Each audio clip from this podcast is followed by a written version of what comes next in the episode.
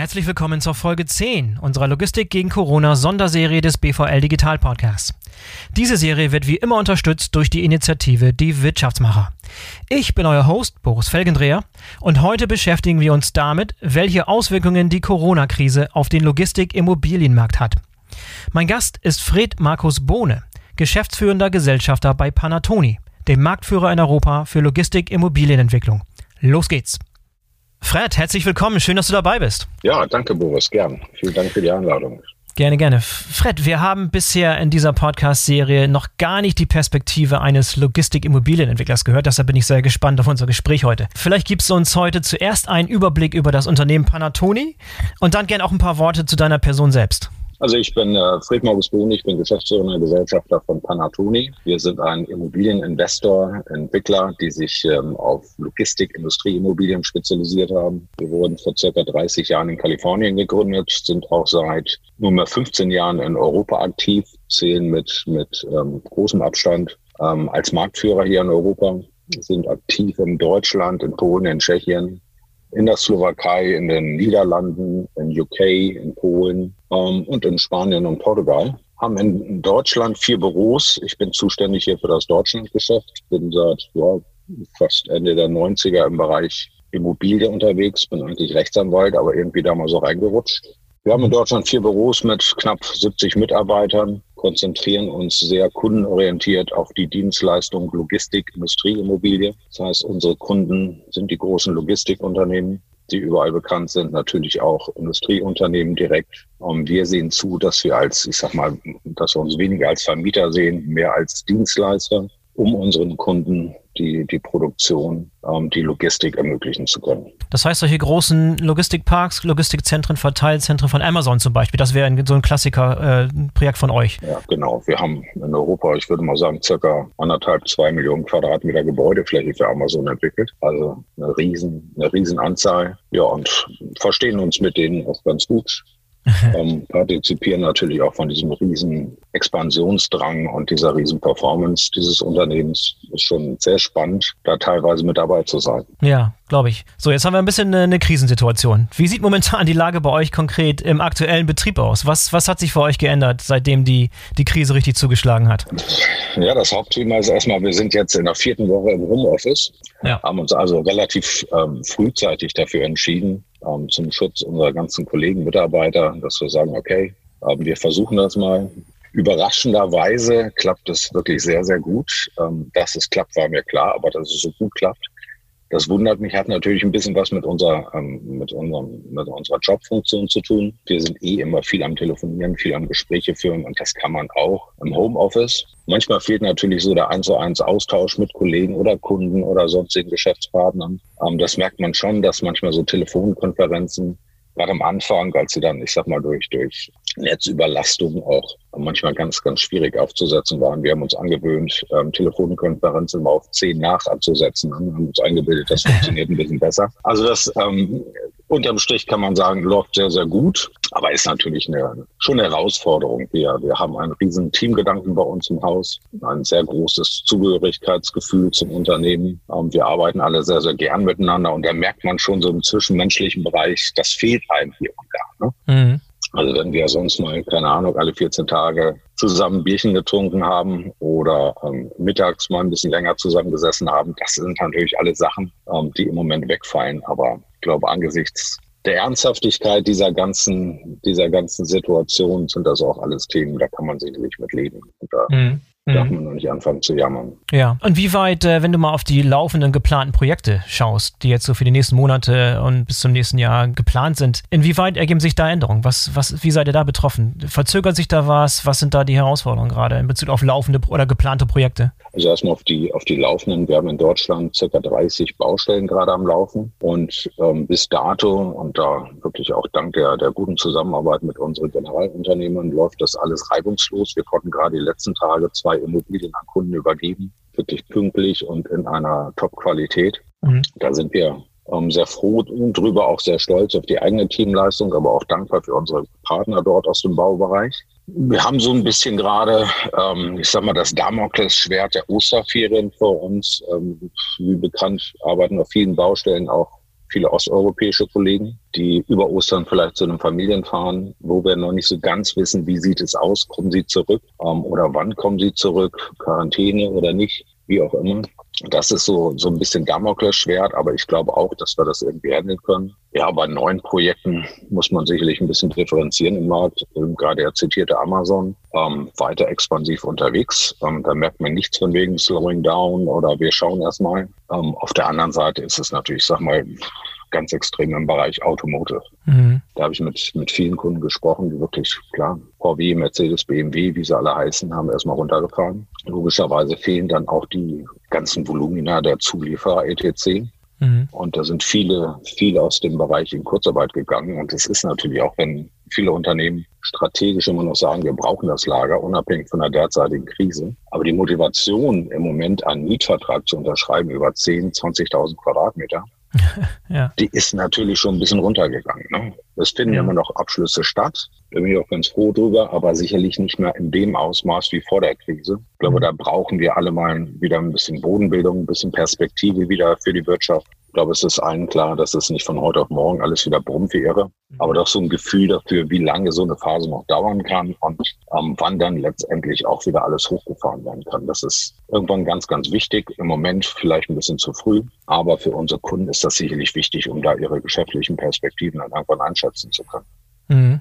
Ja, lass uns über diese verschiedenen Segmente noch gleich nochmal sprechen. Das ist sehr interessant, finde ich. Aber ich wollte nochmal zurück zu dem, zu dem Thema aktuelle laufende Projekte und gerade diese Baustellen. Ich kann mir vorstellen, dass das andere, eine oder andere Gewerk oder der Handwerker oder, oder Bauunternehmer, der, der, die da unterwegs sind, jetzt im Rahmen dieser Lage ein bisschen in, in Zahlungsschwierigkeiten zum Beispiel gelangen könnte oder, oder wirtschaftliche Konsequenzen ziehen muss. Habt ihr da, habt ihr da Bedenken? Ist da schon was abzusehen? Wie geht ihr mit der Sache um dort? Also ich sag mal, ähm, eigentlich im Bereich Bauwirtschaft überhaupt nicht zu erkennen. Mhm die, der ganze Sektor Bauwirtschaft schiebt seit Jahren eigentlich eine riesen Auftragsbugwelle vor sich her. Mhm. Ähm, absolute Hochkonjunktur und ähm, im Moment hat sich da noch nicht ganz viel dran geändert. Also die sind alle immer noch voll ausgelastet. Auch die Subunternehmer dann, ich sag mal, der Fassadenbauer, der, der, der Gartenlandschaftsbauer, der draußen die Außenanlagen macht, die sind im Moment alle noch wirklich absolut ausgelastet. Da, da ist nichts von wegen, ähm, wir brauchen einen neuen Auftrag, wir haben ein Problem. Also von daher ist die Situation dort absolut stabil. Mhm. Da, haben wir, da sehen wir überhaupt keine Auswirkungen im Moment. Ja,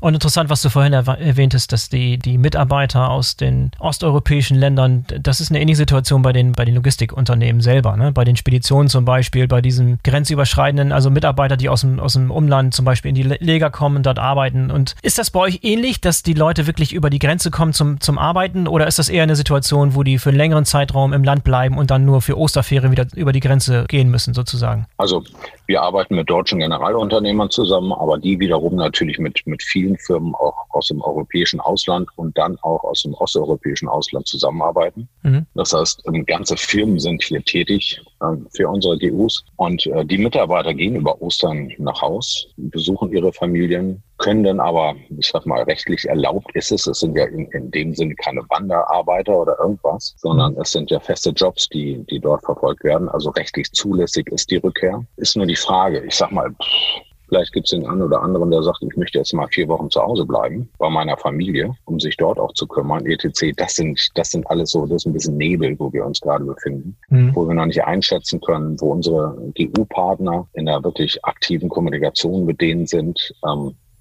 aber wo man letztendlich mal abwarten muss, wie es dann aussieht. Ne?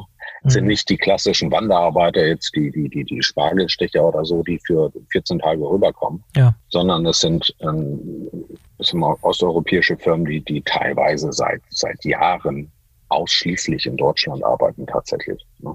Okay, dann lass uns mal einsteigen in das Thema Segmente, äh, die verschiedenen Segmente, die du vorhin schon ansprachst. Äh, ich glaube, interessant ist, so die, die, die Unterschiede rauszuarbeiten zwischen Lebensmittelhandel vielleicht, E-Commerce und Automobilbranche. Lass uns die drei mal rausnehmen. Wie, wie unterscheiden sich die Segmente in Bezug auf was da gerade passiert, wie die von der Krise betroffen sind? Also klassisch Lebensmittel, Einzelhandel sieht man Geschäfte nach, natürlich nach wie vor noch geöffnet. Ähm, es brummt ein, ein Run auf Klopapier erfordert natürlich eine verstärkte Logistik und, und ein um, Hochfahren der Logistik nochmal über vielleicht auch die 100-Prozent-Marke. Also der Bereich brummt, da muss man auch wirklich großen Respekt zollen vor den einzelnen Lagermitarbeitern, die da in wirklich ähm, ein-, zwei Schichtbetrieb ähm, mit Überstunden diesen Job machen, um die Versorgung der ganzen Bevölkerung sicherzustellen. Mhm. Ich habe die große Hoffnung, dass das auch ein bisschen dazu beiträgt, dass endlich mal die Reputation der Logistik oder auch des, des, ähm, des Jobbildes Logistikmitarbeiter ähm, dadurch mal steigt, dass man wirklich sieht, was die, wie wichtig diese Funktion ist. Ist ja oftmals in, in den letzten Jahren so gewesen, diese ganze Wahrnehmung der Logistik, ja, ne, die gibt's da, die schieben irgendwie Kissen von links nach rechts und so, ne? Mhm. Braucht kein Mensch, so nach dem Motto. Aber das ist, muss, glaube ich, eine Erfahrung gerade dieser Zeit sein, dass man wirklich mitbekommt,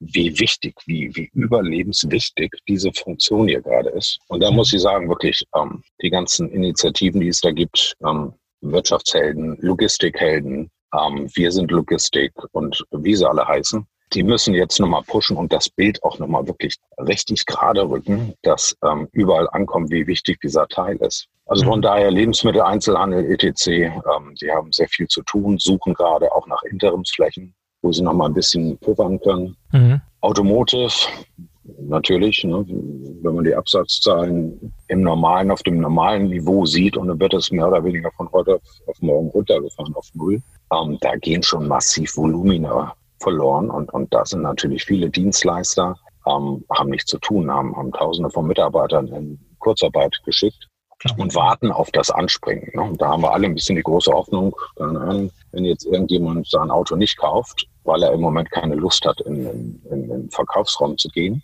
ähm, dann ist natürlich die große Hoffnung da, dass er das dann vielleicht im Juli oder im Juni oder im August, wann auch immer tut. Mhm. Und ich sag mal, Nachholeffekte eintreten ne? und es dann umso mehr wieder brummt. Aber das ist im Moment, die Momentaufnahme ist sehr, sehr schwierig für diese Kollegen. Ja, und hat schon eine Auswirkung auf den Logistikimmobilienmarkt, die Automobilbranche und die Lager und so weiter oder noch nicht abzusehen?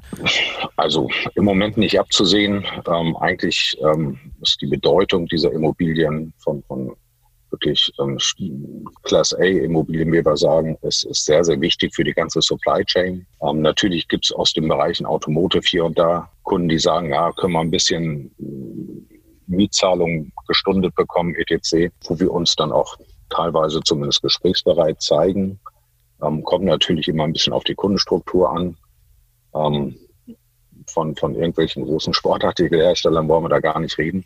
Aber es ja, ist natürlich, ich sag mal, wenn wir teilweise irgendwo entgegenkommen, ähm, das, das kann nur eine, eine symbolische Maßnahme sein.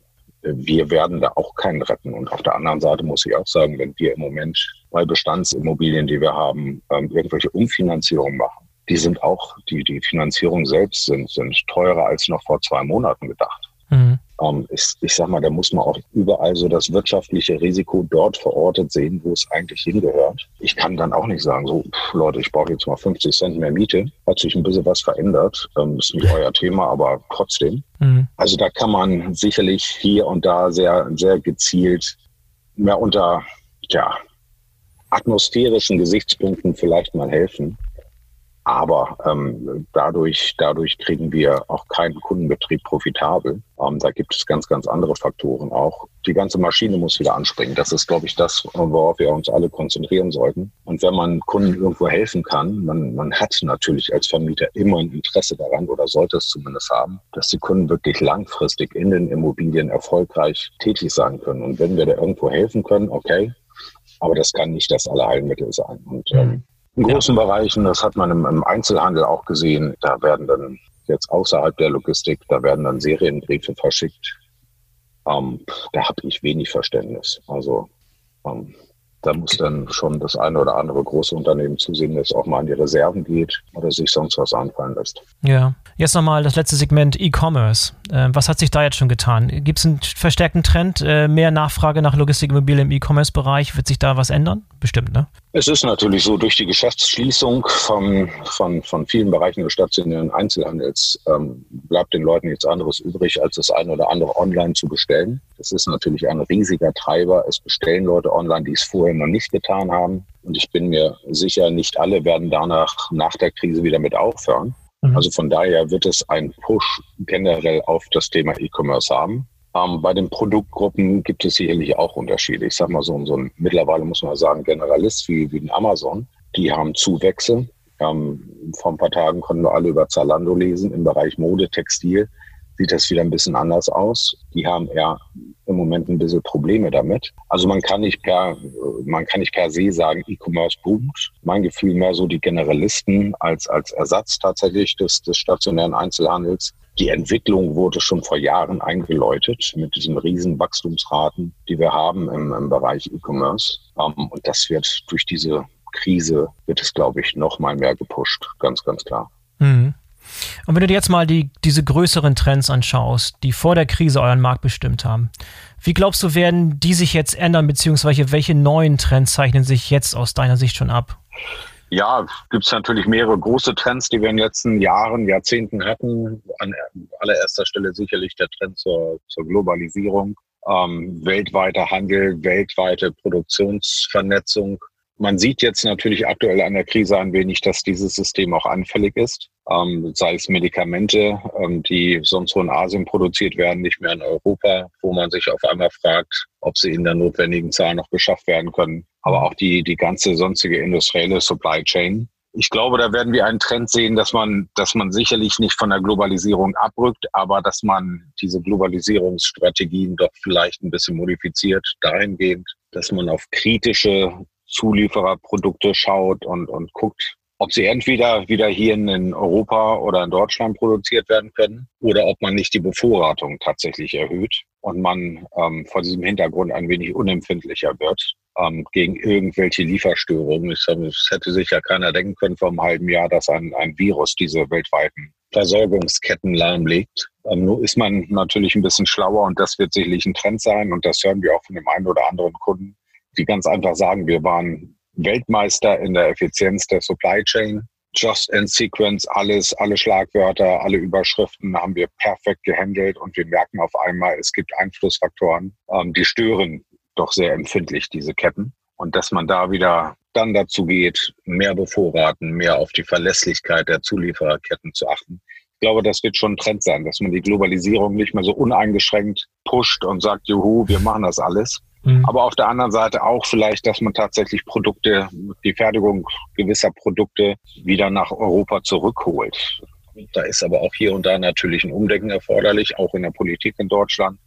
Bislang ist es so, wenn Sie, wenn Sie irgendeinen Bürgermeister vorschlagen, Sie wollen eine Produktionsanlage für, für Bayer bauen zum Beispiel, dann läuft der halb schreiend aus dem Flur. Ähm, Chemie mhm. will man nicht mehr. Vielleicht muss man auch da mal wieder umdenken, wenn wir so in der letzten Zeit gehört haben, dass gewisse Medikamente nur noch aus China kommen und wenn die nicht mehr produziert werden, dann kann das hier fatale Folgen haben.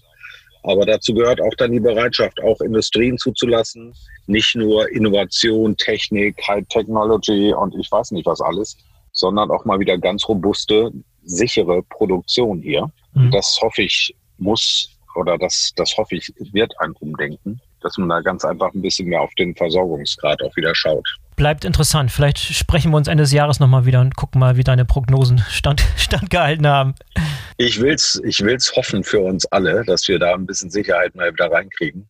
Und dazu ja. muss auch, wie gesagt, politisch die Bereitschaft dazu da sein, dass man ja. wieder Ansiedlungen ähm, klassisch auch durchführen kann. Wir haben das ja, wir realisieren ja auch tatsächlich Industrieimmobilien, wo wir mit Gefahrstoffen umgehen, etc.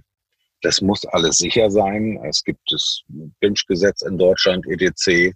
Ähm, Sie haben da schon wirklich Restriktionen. Das ist schon ein Top-Niveau und vor dem Hintergrund sollte man dann auch mal bereit sein, ähm, ein bisschen offener sowas zuzulassen. Ja. Unter Einhaltung natürlich aller Vorgaben. Aber was wir bislang gesehen haben, ist schon hier und da eine dogmatische Ablehnung von solchen Industriezweigen. Und ich fürchte, das können wir uns kurz-, mittelfristig gar nicht mehr erlauben dass sie derart in die Abhängigkeit geraten. Mhm. Also ein Umdenken erforderlich auf allen Ebenen. Ja. ja, ja. Fred, vielen Dank für dieses interessante Gespräch. Danke, dass du dir heute für uns die Zeit genommen hast. Danke auch an dich, Boris. Vielen Dank. Beim nächsten Mal immer gerne. Und ja, bis dann. Gerne, gerne. Komm gut durch die Krise, bleib gesund und bis zum nächsten Mal. Auch so. Jo, tschüss. So, das war die zehnte Folge von Logistik gegen Corona, der täglichen Sonderserie des BVL Digital Podcast. Wenn euch diese Episode gefallen hat, dann würde ich mich freuen, wenn ihr den BVL Digital Podcast abonniert, damit ihr keine der kommenden Folgen verpasst. Bis zum nächsten Mal, bleibt fit und gesund, euer Boris Felgendreher.